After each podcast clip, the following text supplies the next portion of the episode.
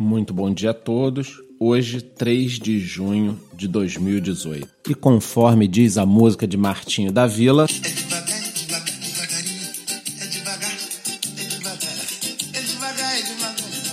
Pois é, meus amigos, devagarinho nem percebemos e o Bitcoin saiu da casa de 7.100 dólares nos últimos dois dias para 7.700 dólares. Do dia 29 de maio até hoje, nós tivemos um acréscimo de 50 bilhões de dólares no market cap das criptomoedas.